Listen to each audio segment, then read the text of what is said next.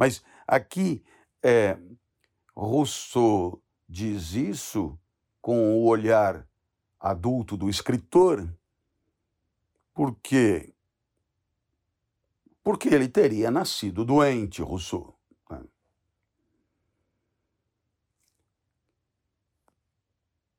É, a, a, a, ideia de Rousseau é que ele já teria nascido praticamente é, morrendo. Né? Então, quer dizer, foi um nascimento. É, sabemos bem que todo nascimento é uma ruptura, é, é o abandono do útero materno, é um, é um, um momento é, difícil, né, de,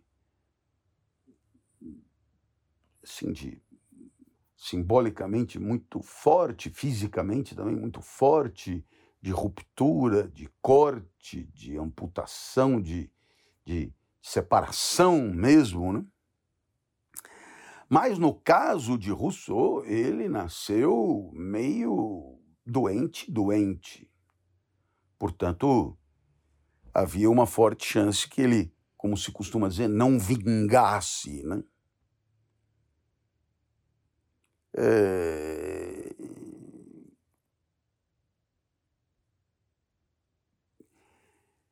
E, e, e, e, ele, ele também disse assim: eu, eu, eu, quando nasci, já trazia em mim uma espécie de, de, de, de, de germe de germe de um desconforto, né? de, uma, de uma incomodidade, de um desagrado, né?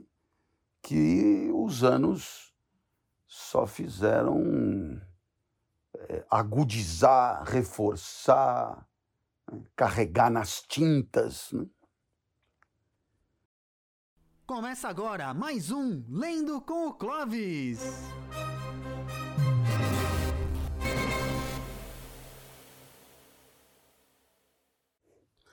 Lendo com o Clovis, capítulo 5 de Le Rouge Le Noir. O patrocínio é do Bradesco. O título do capítulo: Uma negociação. A citação de Enio contemporizando, restituindo-nos a situação. Bom, contemporizar, restituir. Contemporizar tem a ver com arredondar, eliminar arestas, encontrar soluções de compromisso. Tem a ver com mediação, mediador, diplomacia. Tem a ver com relativizar extremos, tem a ver com. Enfim. Agora, restabelecer situação tem a ver, evidentemente, com um desequilíbrio é, a ser corrigido, tem a ver com uma situação a ser protegida de algum tipo de percalço. Vamos tentar tentar ver como é que o capítulo encaminha isso. Lembrando que o pai de Julien Sorel, Monsieur Sorel, vai comunicar ao filho agora a proposta de Monsieur de Renal para ser preceptor dos seus filhos. Mas ele começa ele começa ao seu modo, né? ele começa no seu estilo, ele começa agressivíssimo. Responda-me sem mentir, se puder cachorro do inferno. Bom, é interessantíssimo, se puder, porque indica alguém que não consegue não mentir, né? Assim, alguém que, que mente por necessidade, por obrigação, por vício, por hábito. Responda-me sem mentir, se puder, cachorro do inferno. De onde você conhece a senhora de Renal, Madame de Renal? De onde você conhece? Veja, foi a primeira coisa que ele falou. Interessantíssimo. Quer dizer, o marido vem fazer uma proposta para ser preceptor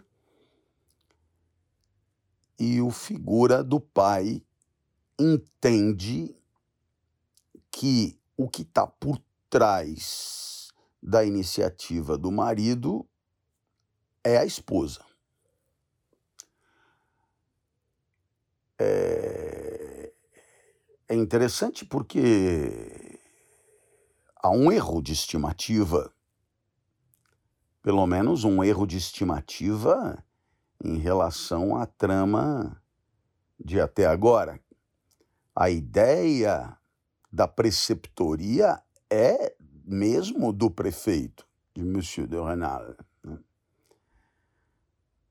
Mas o pai de Julien Sorel, ele supõe que possa haver uma aproximação já rolando entre Madame de Renal e o nosso amigo. Quem é o nosso amigo é, Julian Sorel? Pois muito bem. É, é evidentemente que é, de onde você conhece Madame de Renal? De onde você conhece? Quando conversou com ela? Né? Ele insiste, de maneira peremptória, né? Ele insiste. Pois muito bem. Nunca conversei com ela, respondeu Julian.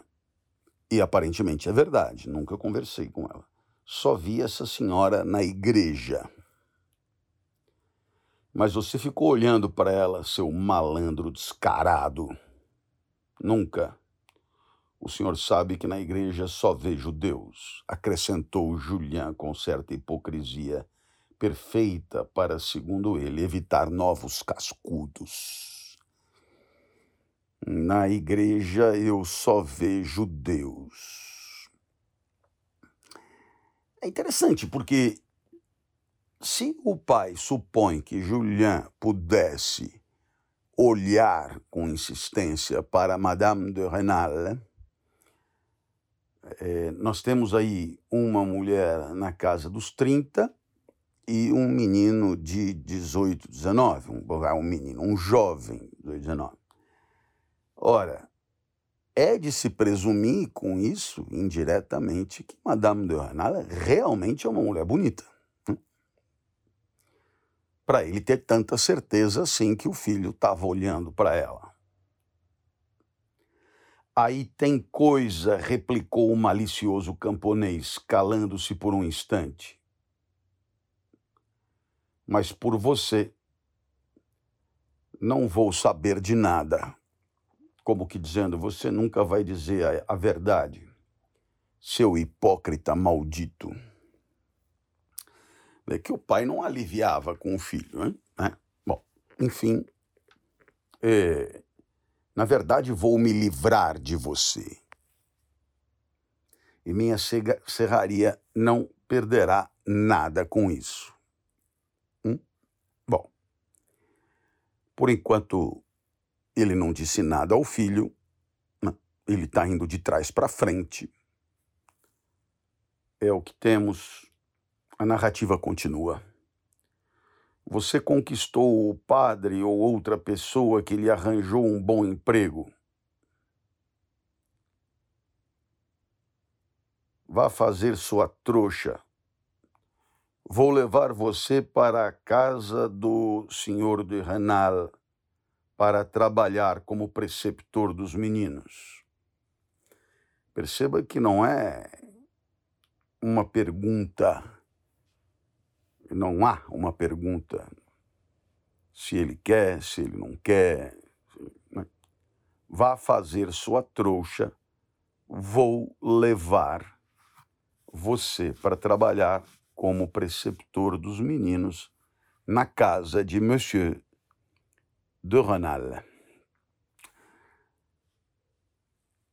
Bom, Julien então responde: o que eu ganho com isso? Bom, o que eu ganho com isso é, é ótimo como como pergunta para a gente guardar na manga,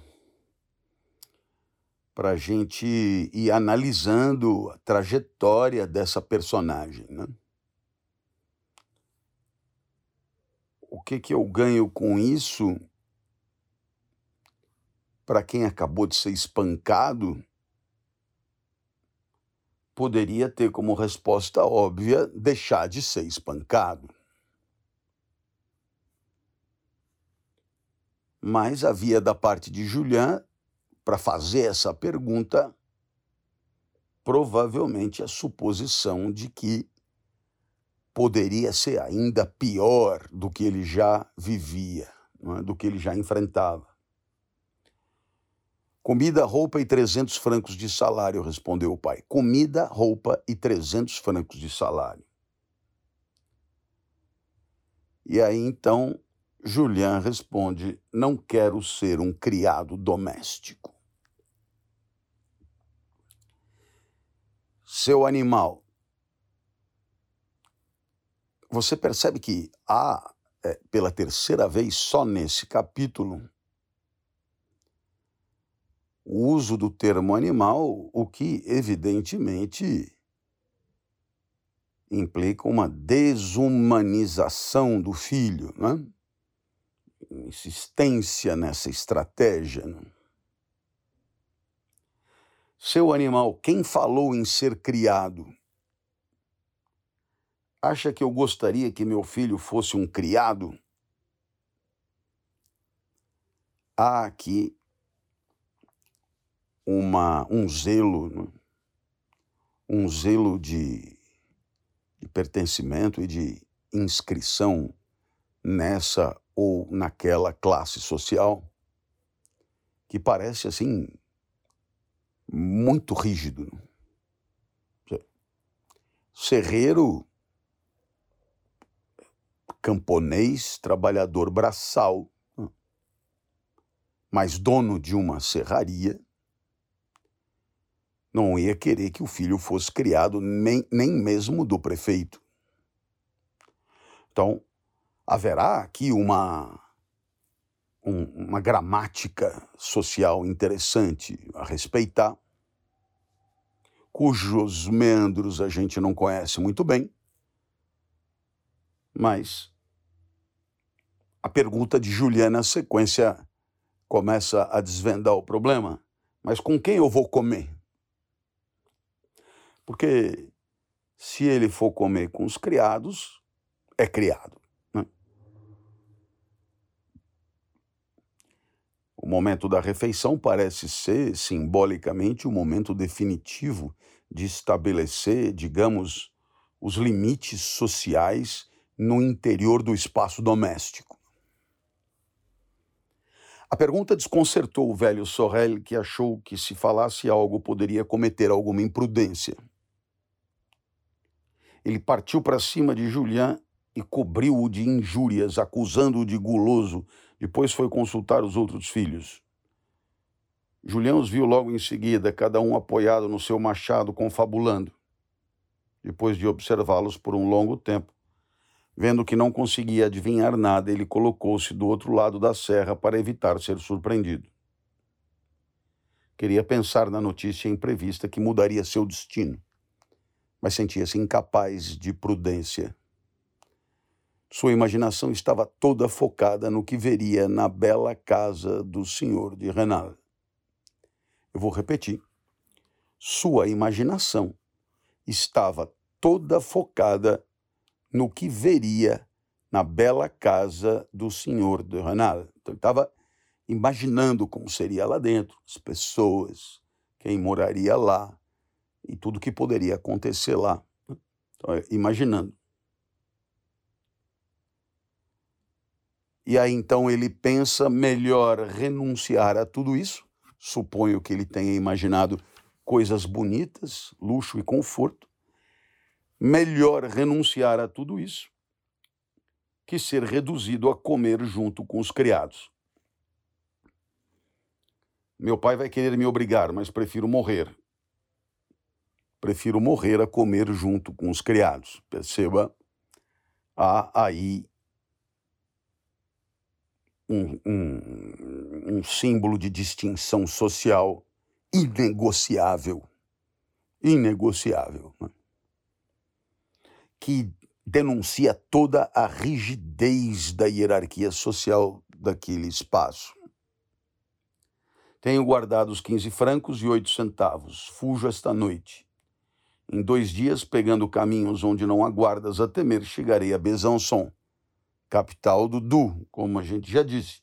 Lá eu me alisto como soldado e, se for o caso, vou para a Suíça. Enfim, não sabemos muito bem porque é, exatamente Besançon, porque soldado e porque Suíça. Mas é, são referências que ele tinha, plano B, tudo isso para não ser tomado por criado ou tratado por criado na casa de Monsieur de Renal. Então, adeus promoções, adeus, adeus ambições, adeus a carreira de padre que me abriria tantas portas.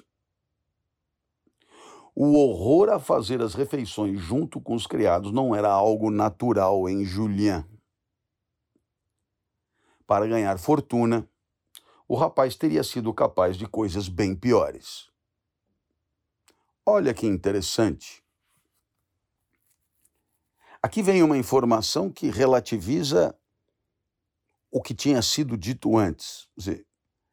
Ele está pensando com ele mesmo que ele jamais aceitaria uma condição, mas o narrador da obra pondera que não é bem assim. Aqui nós temos um, uma sutileza fantástica, por quê? Porque a personagem diz algo sobre si de taxativo e o narrador da obra, autor do livro, diz: Sabe o que, que é? N não é bem assim. Deixa eu corrigir com o leitor essa expectativa. Esse cara aqui, para enriquecer, faria qualquer negócio. Vamos deixar, vamos deixar de, de história, né? Para ganhar fortuna, o rapaz teria sido capaz de coisas bem piores. Tal repugnância viera da sua leitura das Confissões de Rousseau.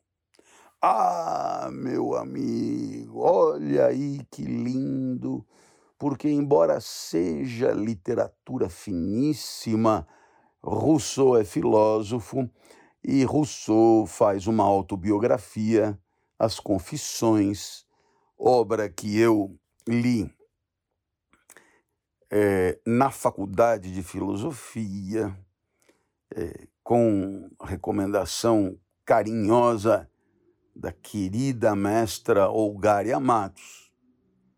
E, e bom, e, e, aí então as confissões foi um, uma grande descoberta.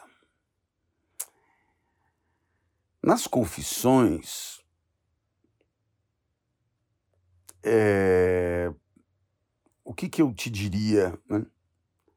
É, Rousseau nas Confissões é, não, não, não, não tem como resumir um livro de tamanha riqueza. Não?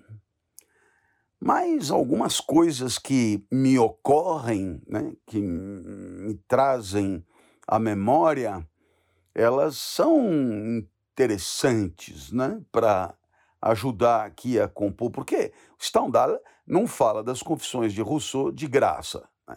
Voia, é, Julian leu bem três, quatro livros, um deles foi As Confissões de Rousseau. Então, dizer, realmente exercia sobre ele uma influência espetacular. Né? E, bom, é, o livro 1 um da, das Confissões, se eu bem me lembro, é uma espécie assim de, de de apresentação de si mesmo, biográfica, num sentido mais estrito, né? Mas com, toda, com todo o entendimento é, é, é, filosófico do pensador a respeito do nascimento e do próprio nascimento. Então eu me lembro que uma das primeiras frases da obra, que me perdoe né, quem for lá olhar, mas eu não posso estar enganado, uma das primeiras frases era mais ou menos assim: O meu nascimento foi o primeiro, ou um dos primeiros, mas acho que o primeiro é, é, dos meus infortúnios, das minhas infelicidades, das minhas tristezas. É, é muito legal porque me faz lembrar do sábio Sileno, sempre conversando com o rei Midas. O melhor era não ter nascido. Agora, agora é tarde. O único plano B possível é viver o menos possível. Mas aqui é, Rousseau diz isso com o olhar adulto do escritor, porque porque ele teria nascido doente, Rousseau. Né?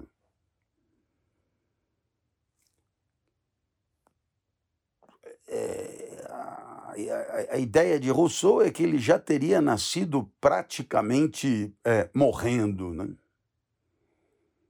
Então, quer dizer, foi um nascimento. É, sabemos bem que todo nascimento é uma ruptura, é, é o abandono do útero materno, é um, é um, um momento é, difícil, né, de, assim, de simbolicamente muito forte, fisicamente também muito forte, de ruptura, de corte, de amputação, de, de separação mesmo, né? Mas no caso de Rousseau, ele nasceu meio doente, doente. Portanto, havia uma forte chance que ele, como se costuma dizer, não vingasse, né?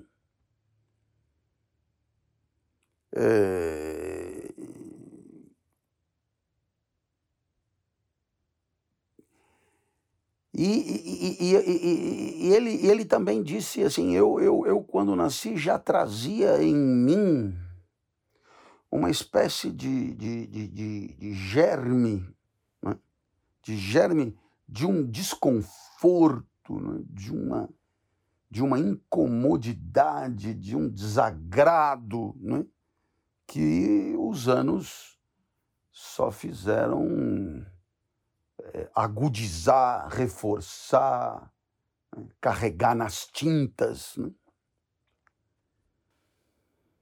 Bom, é... naturalmente é preciso lembrar que a mãe de Rousseau morreu nesse nascimento, nesse parto. Né? Rousseau nasceu na Suíça. e, portanto, Rousseau era suíço mesmo, né? e ele era filho de um relojoeiro suíço. Nada mais assim estereotípico impossível. Né? Suíço, filho de um relojoeiro. E a mãe que morreu, aparentemente, tinha um patrimônio superior ao pai. O certo é que Rousseau acabou sendo criado por uma tia, né, irmã desse pai. E há uma frase da uma das frases mais conhecidas das Confissões de Rousseau, não é? Quando ele diz: "Querida tia, eu te perdoo por ter me feito viver, é? por ter permitido que eu vivesse. Essa frase é muito indicativa de que Rousseau, no momento que escreve as Confissões, claramente anuncia que teria preferido morrer. Ele perdoa a tia de ter tido aquela iniciativa catastrófica de criá-lo e de assegurar assim a sua sobrevida. Né? Bom, É, eu não vou me estender, não. né, Quer dizer, eu acho que o convite é o mais importante para você se dedicar à leitura da obra, mas as poucas coisas que eu pude falar desse começo, né, das confissões de Rousseau, são suficientes para você eh, entender, digamos, eh, a- a- com que referências Julian Sorel eh, vivia, né? que tipo de literatura ele gostava e o que, que ele achava que tinha a ver com ele. Então, quanto ao resto, eu tenho certeza que você, por tua conta e risco, vai atrás. né? As Confissões de Rousseau eram, portanto, a única obra que ajudava a sua imaginação a conceber o mundo. Eu vou repetir, né? A gente voltou para o Le Rouge Le Noir. As Confissões de Rousseau era a única obra que ajudava a imaginação de Julien Sorel a conceber o mundo. A coleção dos boletins do Exército e o Memorial de Santa Helena completavam seu Alcorão, seu livro de referência, seu livro de base. É, um, um garoto pobre não tem à disposição dele uma biblioteca, não tem um Kindle com mil livros. Um garoto pobre tem pouca coisa na manga. Então lê uma vez, lê duas vezes, lê três vezes, lê quatro vezes, a ponto de, às vezes, saber aquilo de cor, né? Bom. Ele se deixaria matar por esses três livros. Nunca acreditou em outros. Portanto, muito indicativo de uma de uma inteligência bem dogmática, né? Isso me faz pensar naquela famosa afirmação: é, tenha cuidado, tenha cautela e tenha medo de um homem de um livro só. né? É, porque um homem de um livro só pode não saber muito, mas aquele livro ele deve saber muito bem. E, enfim, é, com tudo que isso significa de ortodoxo, de, de alinhado, mas também de confiança e também de segurança a respeito do conteúdo do que está ali. Segundo uma, seguindo né, uma opinião do velho cirurgião Mora, aquele da Itália que morreu e tal, via todos os demais livros do mundo como mentirosos, escritos por tratantes que desejavam se autopromover. Nossa, né? que beleza! E olha que o número de gente querendo se autopromover escrevendo livro só aumentou de lá para cá, né? Haverá aqueles que escrevem livro para poder dar palestra e tal coisa, categoria na qual eu me incluo. Nossa, o cirurgião Mori ia desancar a lenha em mim. Mas, enfim, como não tem mais aí o cirurgião Mor, e hoje, no final das contas, é... enfim, o mercado editorial de livros é um mercado assim tão sofrido, que o digam as livrarias, né? que, pô, o cara escreveu um livro e se ele queria se autopromover com isso, nem é tão grave assim, né? Porque, enfim, sobretudo se o livro tiver alguma coisa de aproveitável, né? Com alma de fogo, Julian tinha uma dessas memórias incríveis, geralmente associadas à estupidez.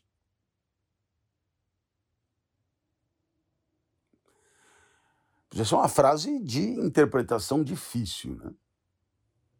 De novo, claro, é um homem de leitura muito restrita, mas é um homem, é um moço, né, de, de uma memória extraordinária. Portanto, claro, é alguém que domina os poucos livros que leu praticamente decor. Para conquistar o velho cura Chelan, do qual sabia que dependia o seu futuro, afinal de contas ele queria entrar para a igreja, havia decorado o Novo Testamento inteiro em latim, assim como o livro du Pape do senhor de Mestre, e acreditava tão pouco num quanto no outro. Interessantíssimo, né? Porque o tal do livro de Papa era um livro de um super conservador que queria a volta ao antigo regime, a volta ao reino, e também argumentava a favor da autoridade suprema do Papa e piriri pororó. Bom, claro está que Julian, tendo essa adoração por Napoleão, por Napoleão, evidentemente, é, não ia concordar com, com de Mestre. E, e, e bom, e, e, embora tenha decorado o Novo Testamento em latim, ele não tinha no Novo Testamento uma referência de confiança. Como por acordo mútuo, Sorrel e seu filho evitaram falar-se, né? nesse dia falaram um com o outro nesse dia. Nesse dia, ao entardecer, Julian foi à aula de teologia com o padre, mas achou mais prudente não dizer nada sobre a estranha proposta que tinham feito a seu pai. Talvez seja uma farsa, pensou, melhor fingir que esqueci o assunto. No dia seguinte, de manhã cedo, Monsieur de Renal mandou chamar o velho Sorel que depois de se fazer esperar uma ou duas horas, chegou pedindo mil desculpas, entremeadas de outras tantas reverências. Era uma figura esse velho Sorrel, né? Quer dizer, ele era um artista, um, um estrategista mesmo. Mandou buscar, ah, espera você aí, né? Eu vou quando eu tiver aqui. Nada de demonstrar assodamento. No final das contas, funciona um pouco do mesmo jeito que quando você vai comprar um imóvel, né? Não pode demonstrar interesse, não pode demonstrar que gostou. Tem que se fingir de, de desinteressado, porque senão, se o cara perceber que você afetivamente está na mão, ele não abaixa o preço de jeito nenhum. Né? Agora, se você der, um de, der uma de frio, a chance de conseguir uma redução é maior. Então, da mesma maneira, o velho Sorrella também se fazia de difícil. Após fazer toda sorte de objeções, Sorrella entendeu que o filho faria as refeições com o dono e a dona da casa. Esse entendeu aqui é no sentido de acordou, né? entrou em acordo. Né? E quando houvesse visita, comeriam o cômodo à parte junto com os meninos. Cada vez mais disposto a criar dificuldades à medida que percebia a pressa do senhor prefeito, né? assodado, prefeito assodado, com medo da concorrência de Monsieur Valnot, quanto mais o prefeito demonstrava angústia e pressa, mas Sorrel fazia exigências. Cheio de desconfiança e espanto, Sorrel exigiu ver o quarto onde o filho dormiria. Era um aposento grande, bem mobiliado, para o qual já estavam transportando as camas dos três meninos. Tal circunstância foi um raio de luz para o velho camponês ele exigiu a seguir ver a roupa que dariam ao filho. O senhor de Renal abriu a escrivaninha e pegou cem francos. Com este dinheiro, seu filho irá ao senhor Durand, o vendedor de tecidos, e mandará fazer um traje preto completo. E se o tirar da sua casa, disse o camponês, esquecendo de pronto as formas reverenciosas, o traje preto continuará sendo dele, sem dúvida. Muito bem, exclamou Sorrel em tom lento. Interessantíssimo. A negociação desce a minúcias. A negociação desce a minúcias. Agora só nos falta acertar uma única coisa: o dinheiro que o senhor dará a ele. Como assim? gritou Monsieur de Renal indignado. Nós combinamos isso ontem. Eu lhe darei 300 francos e já é muito, talvez demais. Essa foi a sua oferta, não nego, respondeu o velho Sorrel, falando ainda mais lentamente. Essa foi a sua oferta. E num golpe de gênio que só surpreenderá os que não conhecem os camponeses da Franche-Comté, acrescentou encarando Monsieur de Renal. Encontramos oferta melhor em outro lugar. Ah!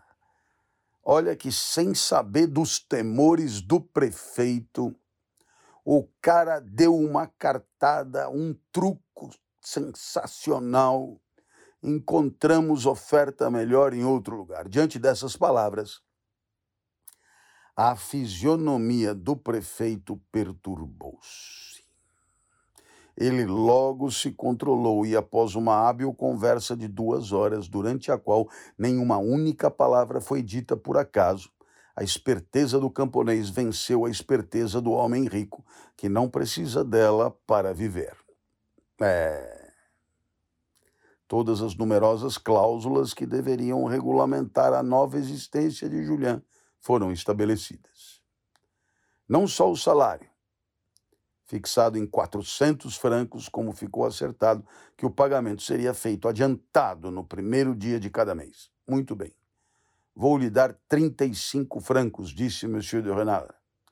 Para arredondar, um homem rico e generoso como o senhor nosso prefeito pode chegar até 36 francos, sugeriu o camponês com voz macia. Para arredondar, um homem rico e generoso como o senhor, nosso prefeito, pode chegar até 36 francos, sugeriu o camponês com voz macia.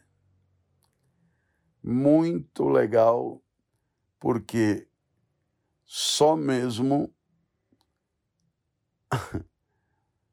é, em situações assim, em obras desse naipe, que 35 arredonda para 36. Né? Que seja, respondeu o Monsieur de Renal, mas acabemos logo com isso. A raiva deu a ele o tom da firmeza. O camponês viu que era hora de recuar. E assim, por sua vez, Monsieur de Renal avançou. Nunca, nunca entregaria os 36 francos do primeiro mês ao velho Sorel, tão ansioso por recebê-los pelo filho. Chegou a pensar que seria obrigado a contar à esposa o papel que desempenhara nessa negociação toda. Devolva-me os cem francos que lhe dei, pediu Monsieur de Renal com bom humor. Monsieur Durand me deve alguma coisa. Irei com seu filho encomendar o traje preto. Depois desse ato de determinação, Sorrel pruden retornou prudentemente às suas falas respeitosas, que duraram cerca de 15 minutos.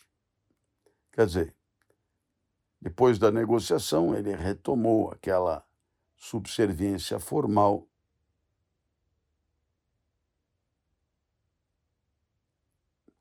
Por fim, vendo que não tinha mais nada a ganhar, retirou-se. Sua última reverência foi encerrada com essas palavras: Vou mandar meu filho vir ao castelo.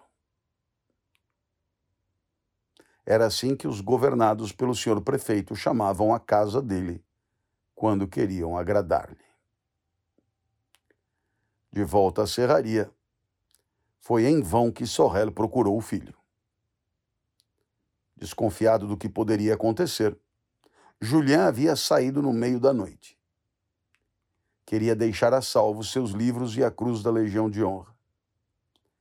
Havia levado tudo para a casa de um jovem comerciante de madeira, seu amigo, chamado Fouquet, que morava na alta montanha que dominava Verrières. Quando voltou, Sabe Deus, seu maldito preguiçoso, se um dia você terá honra o bastante para me pagar de volta o preço da comida que lhe paguei durante tantos anos, disse-lhe o pai. Eu vou repetir.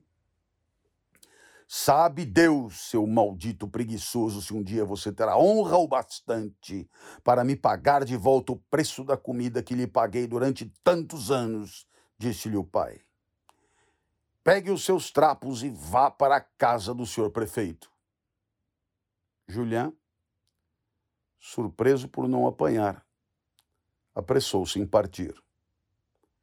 Mas assim que saiu da vista do seu terrível pai, diminuiu o passo.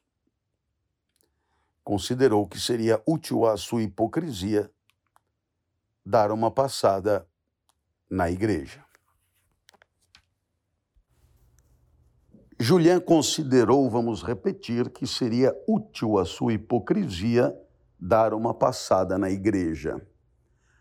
A palavra hipocrisia denuncia falta de autenticidade, é o seu contrário.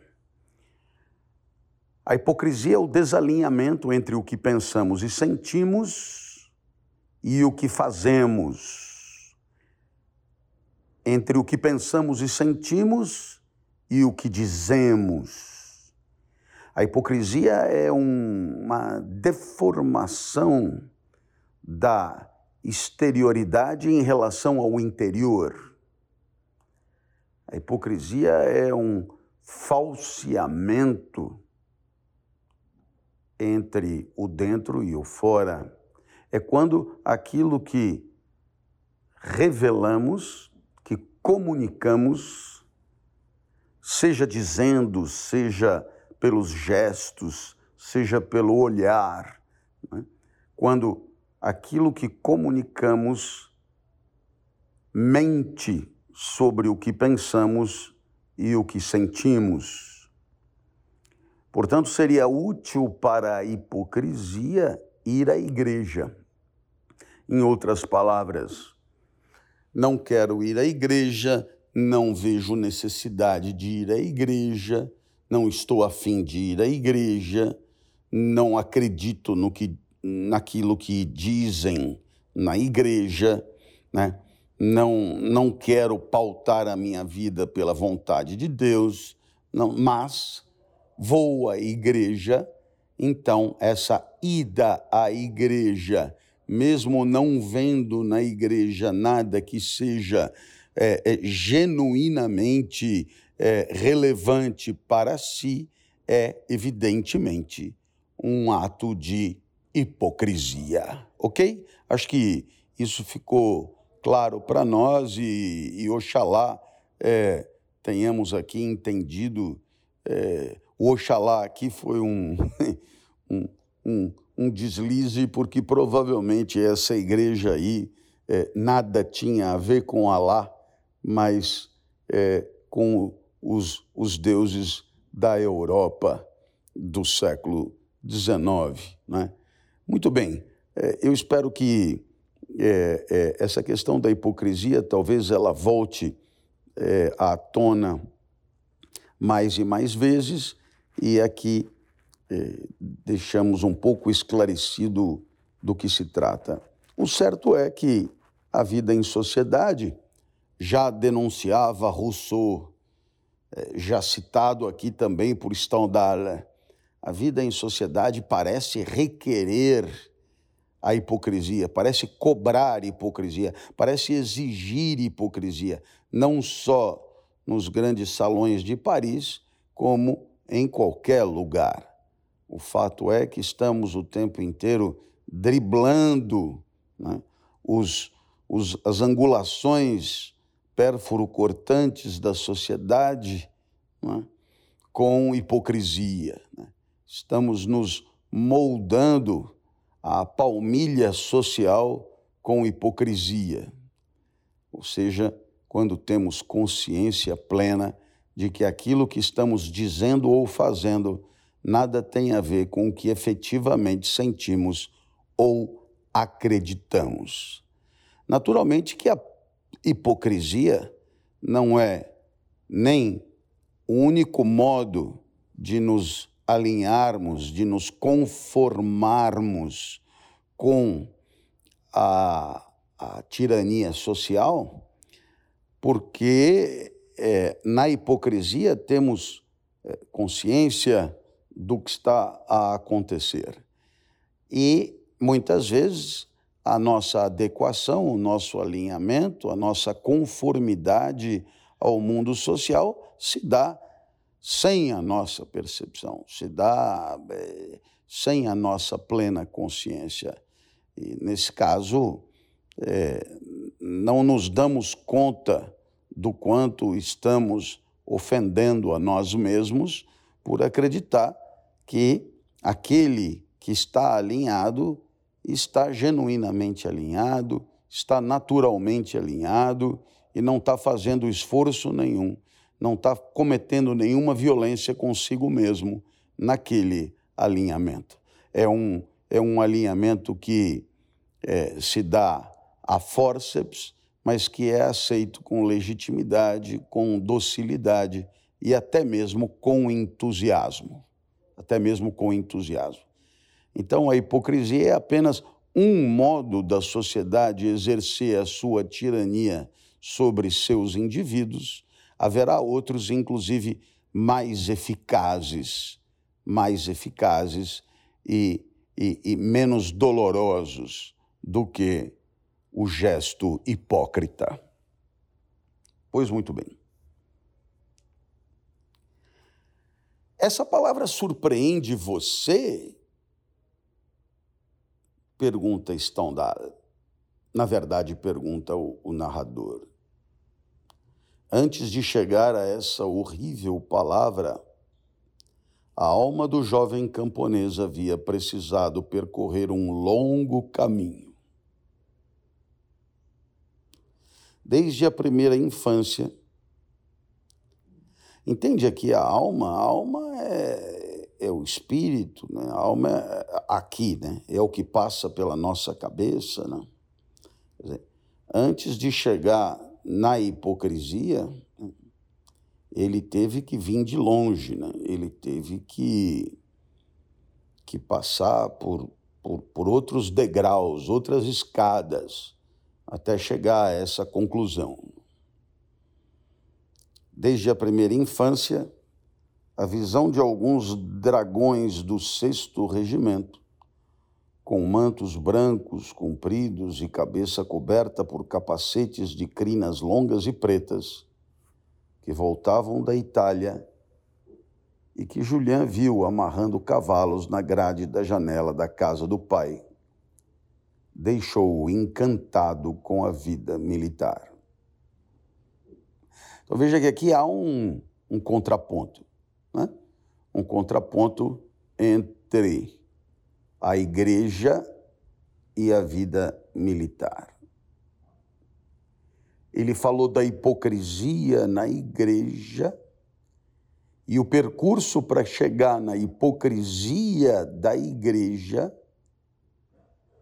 na hipocrisia da sua ida à igreja, na hipocrisia da sua passada pela igreja, foi lembrar-se dos soldados que vinham voltando da Itália e que Julian viu amarrando cavalos na grade da janela da casa do pai. E que havia despertado nele um grande encantamento pela vida militar.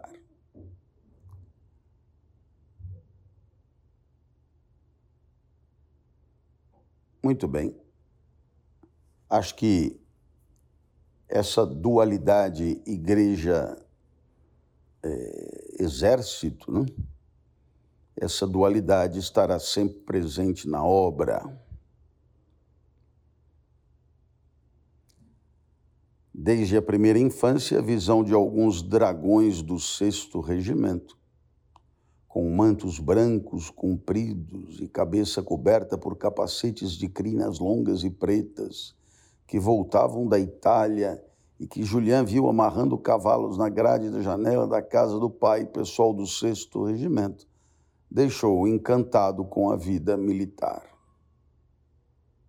Mais tarde, escutou com arrebatamento relatos sobre a batalha da ponte Lodi, de Arcoli, de Rivoli, feitos pelo velho cirurgião Mor. Reparou nos olhares inflamados que o velhote lançava para sua condecoração. Quando Julian tinha 14 anos, porém, começaram a construir em Verrières uma igreja que se podia chamar de magnífica para uma cidade tão pequena. Ela possuía quatro colunas de mármore cuja visão deslumbrou o rapaz. As colunas tornaram-se famosas na região por causa do ódio mortal que despertaram entre o juiz de paz e o jovem vigário enviado de Besançon e que passava por espião da congregação. O juiz de paz quase perdeu seu cargo pelo menos era essa, era essa a opinião geral. Não havia ele ousado criar inimizade com um padre que, a cada 15 dias, ia a Besançon, diziam, para encontrar o senhor bispo.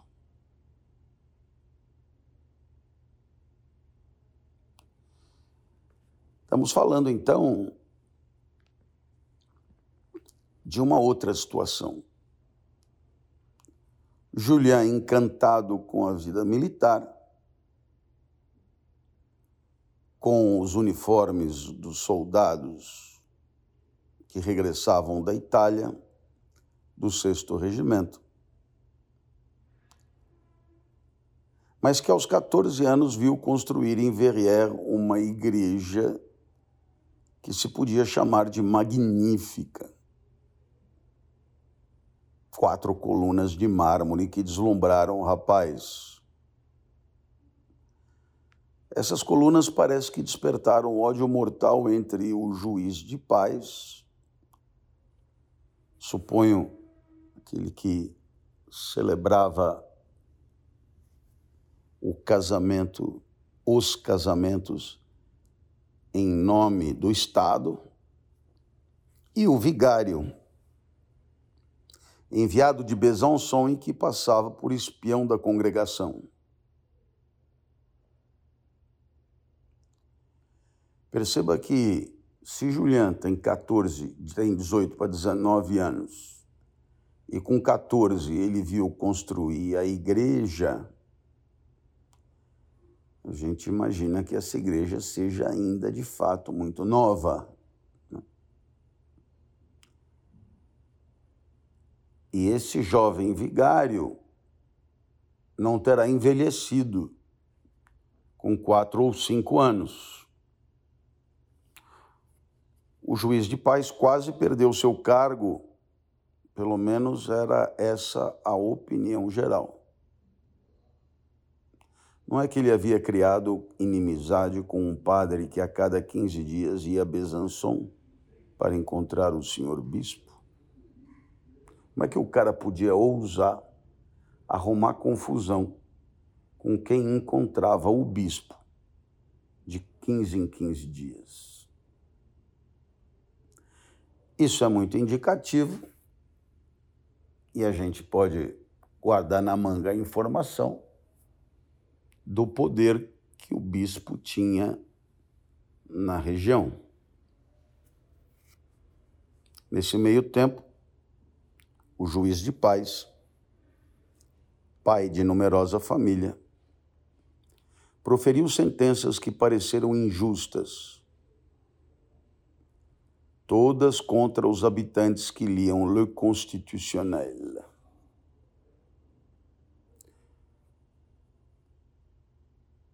O juiz de paz, então, ele dava sentença contra os leitores do Le Constitutionnel, que aparentemente era um jornalzinho de oposição. O bom partido triunfou. Não se tratava, é verdade, de somas acima de três ou cinco francos. Mas uma dessas pequenas multas precisou ser paga por um fabricante de pregos, padrinho de Julien. Colérico, o homem gritava: Que mudança! E dizer que há 20 anos o juiz de paz era considerado um sujeito honesto. O cirurgião mora amigo de Julian já havia morrido.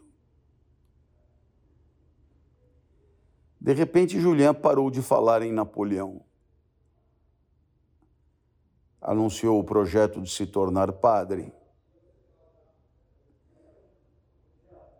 Anunciou o projeto de se tornar padre e era visto constantemente na serraria do pai, ocupado decorando uma Bíblia latina que o padre lhe tinha emprestado. O bom velho, maravilhado com os progressos do rapaz, passava noites inteiras ensinando teologia a ele. Diante do pároco, Julian só demonstrava sentimentos piedosos. E essa ideia que diante do pároco Julian só demonstrava sentimentos piedosos já é indicativa da tal da hipocrisia de que falávamos um pouco antes. Quem teria adivinhado que o jovem com fisionomia de moça, tão pálido e doce, escondia a resolução inabalável de se expor a mil mortes, desde que ficasse rico? Quer dizer, é bem interessante porque Julian tinha toda a pinta de piedoso, de jogar o jogo, de viver na simplicidade e piriri pororó. E no final das contas, Julian entendia que, entrando para a igreja, aproximando-se do pároco, ele estava traçando um caminho que lhe levaria, ou que o levaria, né? Claro, que o levaria à riqueza, riqueza mesmo, patrimonial, econômica, material. Para Julian, ficar rico era, em primeiro lugar, sair de Verrières. Ele detestava sua cidade. Bom, a riqueza lhe permitiria viver em qualquer outro lugar. Mas Verrières não era possível. Tudo que via ali congelava a sua imaginação. Eu vou repetir: tudo que via ali congelava a sua imaginação. É bem legal como fórmula? Congelar a imaginação. Como também é muito interessante como fórmula a ideia de descongelar a imaginação, isto é, fazê-la fluir, né? fazê-la rodar, fazê-la é, entrar em fluxo. Né? O congelamento pressupõe rigidez, pressupõe eh, para a imaginação a ideia de, de algo estático, de algo que não flui, de algo que não se desenvolve, de algo que não roda, como um filme que para, congelado numa foto qualquer. Né? Desde menino havia tido momentos de exaltação. Sonhava então com as delícias de ser apresentado a belas mulheres de Paris, de quem chamaria atenção com alguma ação surpreendente.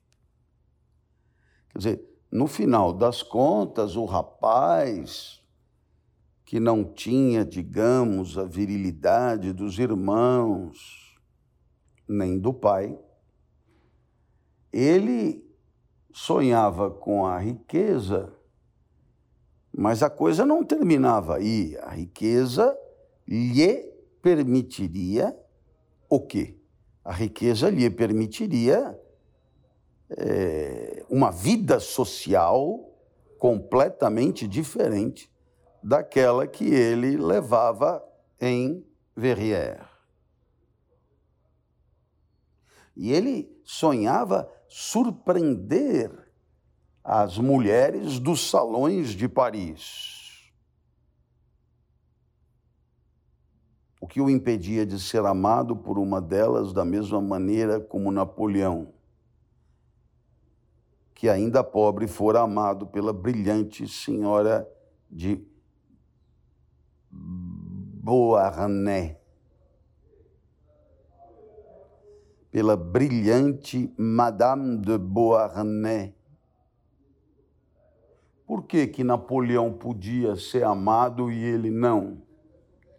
Por que, que Napoleão podia conviver com uma mulher como Madame de Beauharnais e ele não? Durante muitos anos, Julien quase não passava uma hora de vida sem lembrar que Bonaparte, tenente obscuro e sem fortuna, se fizera dono do mundo com sua espada. Portanto, Napoleão era realmente uma referência para Julien Sorel. De verdade mesmo, assim. E isso é muito legal. É muito legal de você cogitar respeito, supor, porque quem são os nossos ídolos hoje? Quem são as nossas referências hoje? Que governante, que chefe de Estado hoje pode ser considerado referência para um jovem, né? gostaria de ser como ele? Esse pensamento o consolava de sua infelicidade, que ele acreditava ser grande e redobrava sua alegria quando tinha alguma. Aqui é bem a ideia, né? Quer dizer, é, é, quando a realidade entristece, o pensamento que voa para trás e para frente, que nos faz oscilar entre o passado e o futuro, entre o já vivido e o devir, entre a nostalgia e a esperança, esse pensamento compensa as mazelas do mundo percebido. A construção da igreja e as sentenças do juiz de paz o esclareceram de uma vez. Uma ideia que lhe veio à mente o enlouqueceu por algumas semanas. E, por fim, apossou-se dele com a potência da primeira ideia que uma alma apaixonada julga ter inventado. Vamos ver qual é a ideia? Quando Bonaparte ganhou fama, a França tinha medo de ser invadida o mérito militar era necessário e estava na moda.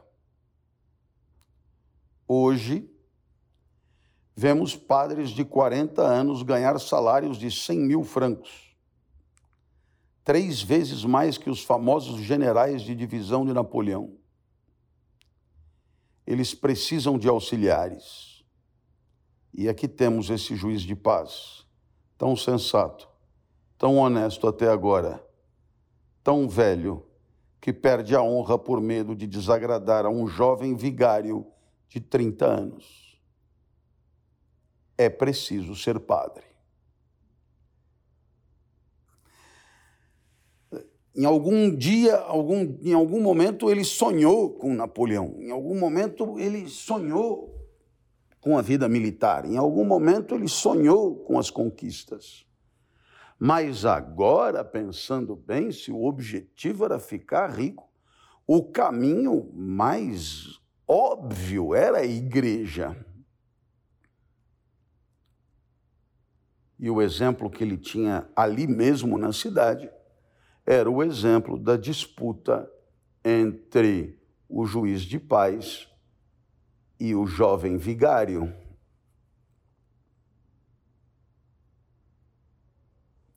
Nós podemos até ler novamente. Né? Quando Bonaparte ganhou fama, a França tinha medo de ser invadida.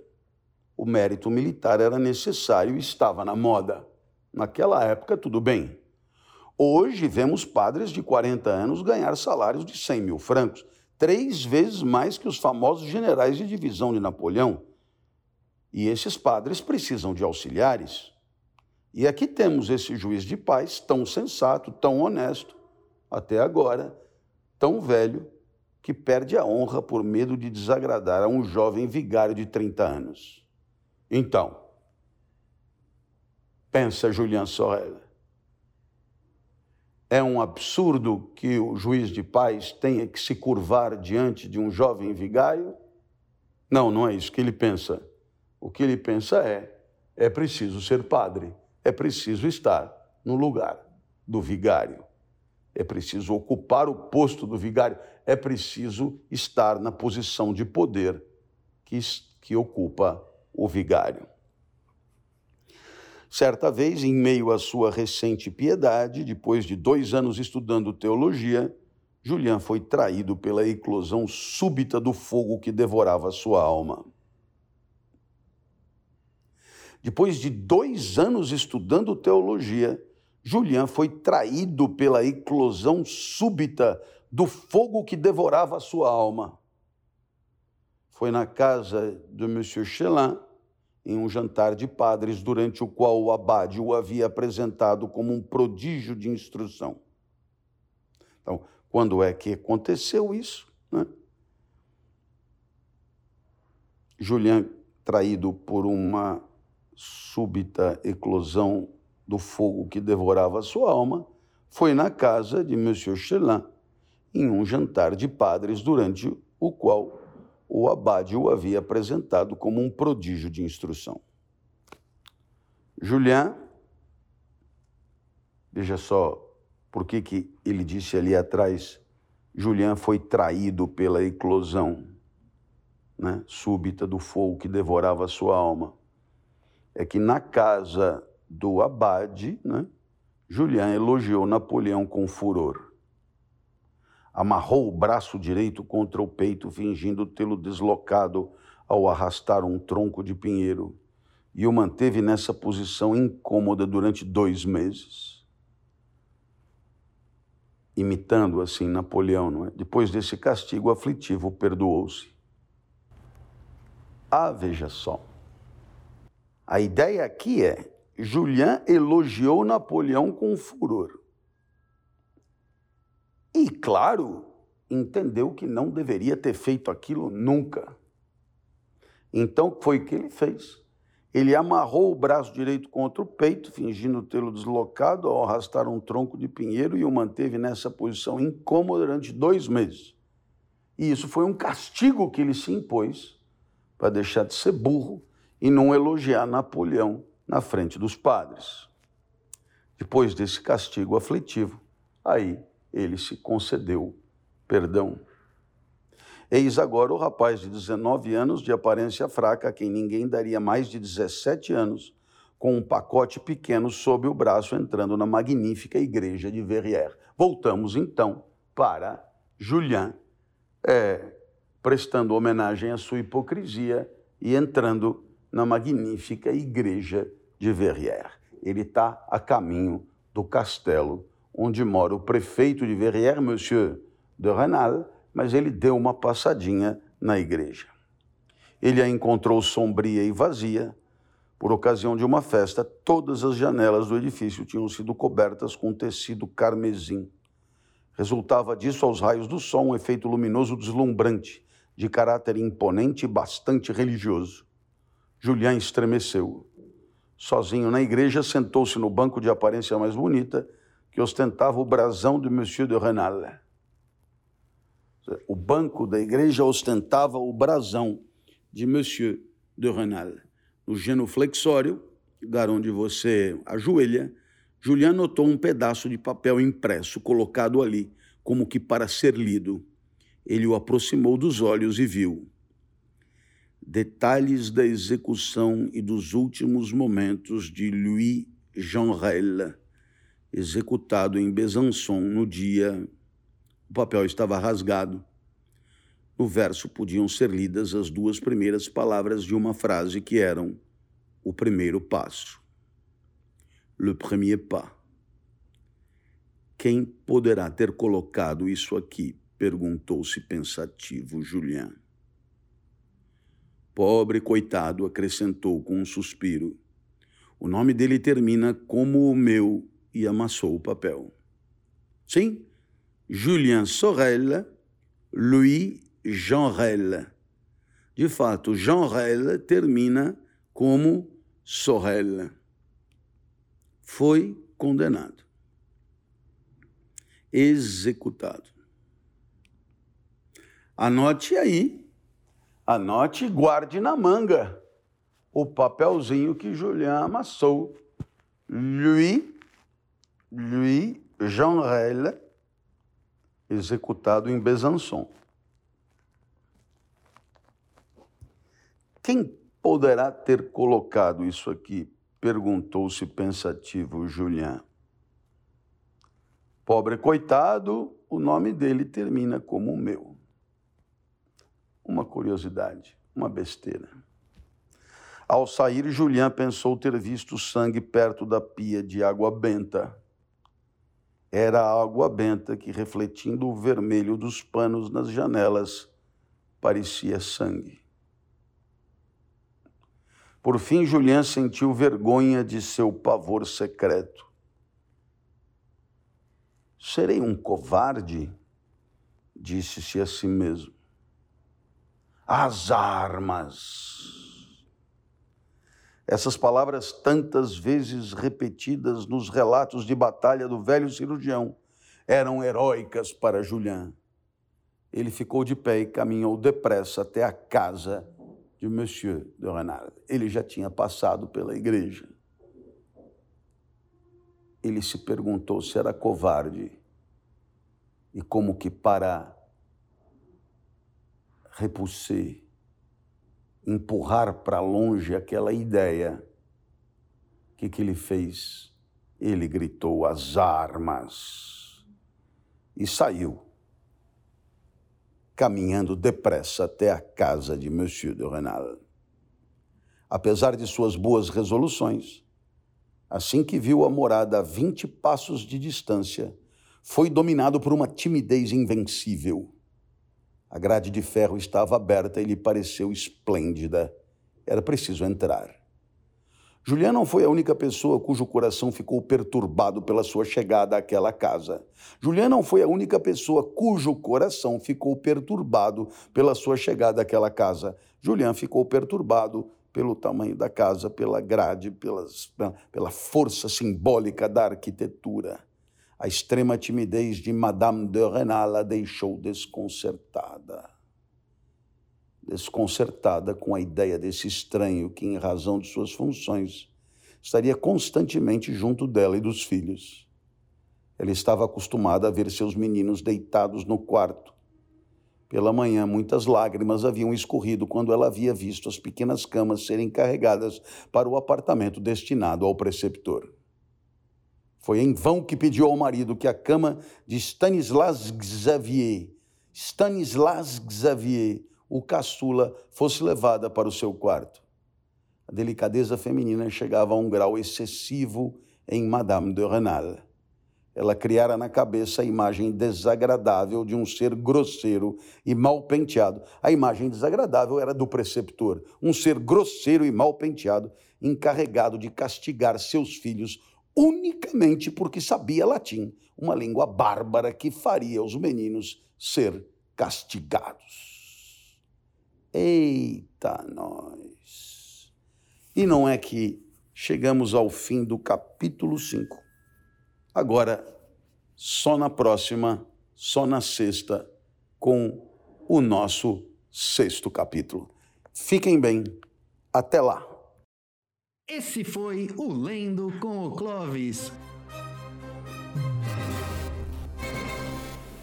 Não perca nosso próximo episódio, aqui no www.twitch.tv barra às segundas, quartas e sextas, às 21 horas.